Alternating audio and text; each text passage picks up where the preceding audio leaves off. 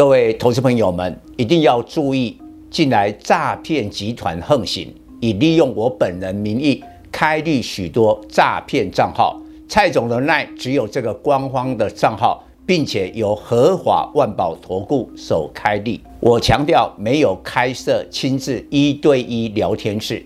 没有技术班教学，没有互委托下单，没有港股、美股及任何衍生性金融商品交易。近年来也没有出书准备。只要看到任何利用蔡总肖像开立的粉丝团，要求做出上述的行为，就是诈骗集团。粉丝们看到一定要帮我们检举，共同抵制。感谢大家。各位粉丝朋友，大家好，我是陈章，现在是礼拜二盘后的分析。昨天美国股市大涨，道琼涨了六百一十八点，为何台股今天重挫一百九十二点，破了万六？我认为应该是科技股风暴再度的来临。盘后，美国呢重量级的软体商，而且跟网络的社群密切相关的。Snap 发布了获利预警，那它的理由就是大环境经济不好，盘后大跌三十趴。另外，脸书就是现在的 Meta，也因为他的老板佐克伯被起诉，跌了七趴。那现在哈，因为科技业是这样，把过去两年的疫情的红利呢。逐渐的这个消失，所以依赖啊网络社群的经济不好，大家也不愿意啊再去浏览，流量减少以后，广告的收入就减少。这个不是只有脸书啊，Google 啊都是一样，所以大家非常担心科技的风暴再度的来临。而这个礼拜四呢，美国要公布联总会上一次的会议记录，好，我有提醒过了，所以就提前引爆这个利空。那盘后呢，美国纳斯达克的这个电子盘，这个期指是大跌超过两趴，昨天涨一点五九趴了。也换句话说，今天晚上大家比较担心的是纳斯达克暴跌，然后呢有可能会破底。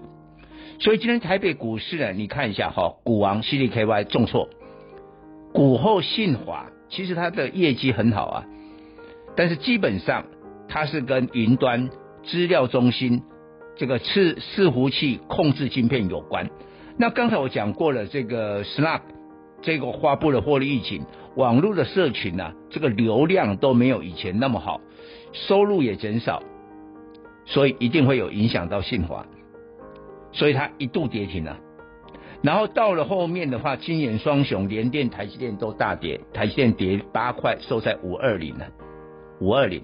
连电也没有办法站稳这个五十块的关卡？所以电子股就拖累了大盘。那昨天蛮强的航运股，今天最后也跌，为什么？因为大盘破破了万六，你破了万六，你叫货柜三雄长荣、阳明、万海怎么表现？不过今天他们的跌幅都不大。那我会下一个结论啊，最重要看今天晚上的美国股市纳斯达克，假如跌幅最后的收盘是在两趴。就是跟盘前的这个期指差不多的话，那我觉得还好。明天台股可能大盘的部分呢，回撤一万五千八百点到一万五千七百点，会回撤这个位置。但是呢，航运股有可能在明天会开低走高。为什么？货柜轮进入了旺季，这个我礼拜的专题就分析得很清楚。所以他们今天最后是不甘。